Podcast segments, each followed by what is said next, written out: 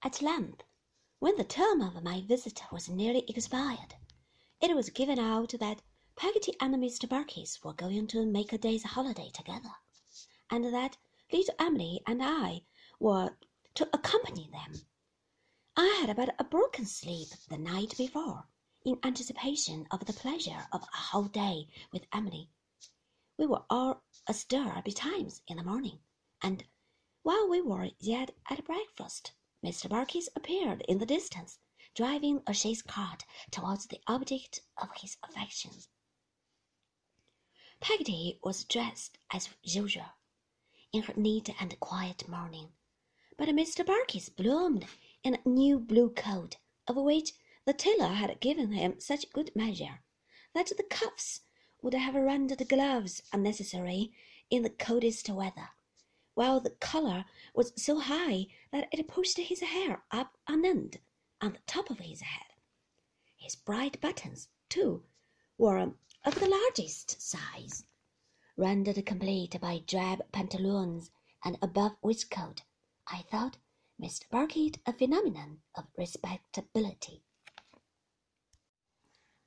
When we were all in a bustle outside the door, I found that Mr. Peggotty was prepared with an old shoe, which was to be thrown after us for luck, and which he offered to Mrs. Gummidge for that purpose.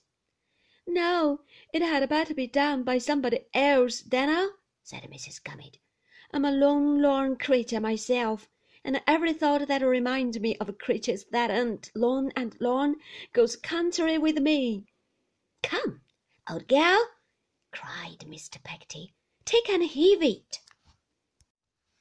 No, Dan'l, returned Mrs. Gummidge, whimpering and shaking her head. If I felt less, I could do more. You don't feel like me, Dan'l. Things don't go contrary with you, nor You're with them. You had better do it yourself. But here Peggotty, who had been going about from one to another in a hurried way, kissing everybody, called out from the cart, in which we all were by this time Emily and I on two little chairs side by side, that Mrs. Gummidge must do it. So Mrs. Gummidge did it, and, I am sorry to relate, cast a damp upon the festive character of our departure, by immediately bursting into tears and sinking subdued into the arms of Ham, with a declaration that she knew she was a burden and had better be carried to the house at once, which I really thought was a sensible idea that Ham might have acted on.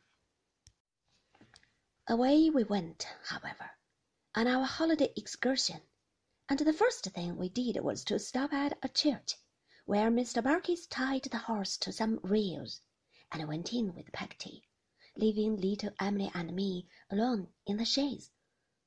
I took that occasion to put my arm round Emily's waist, and proposed that, as I was going away so very soon now, we should determine to be very affectionate to one another, and very happy all day.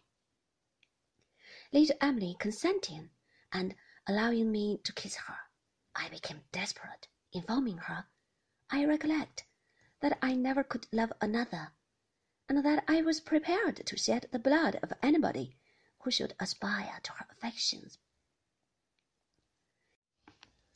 How merry little Emily made herself about it! With what a demure assumption of being immensely older and wiser than I! The very little woman said I was a silly boy, and then laughed so charmingly that I forgot the pain of being called by that disparaging name in the pleasure of looking at her. Mr. Barkis and Peggotty were a good while in the church, but came out at last, and then we drove away into the country. As we were going along, Mr. Barkis turned to me and said, with a wink, by the by, I should hardly have thought before that he could wink. What name was it as I wrote up in the card?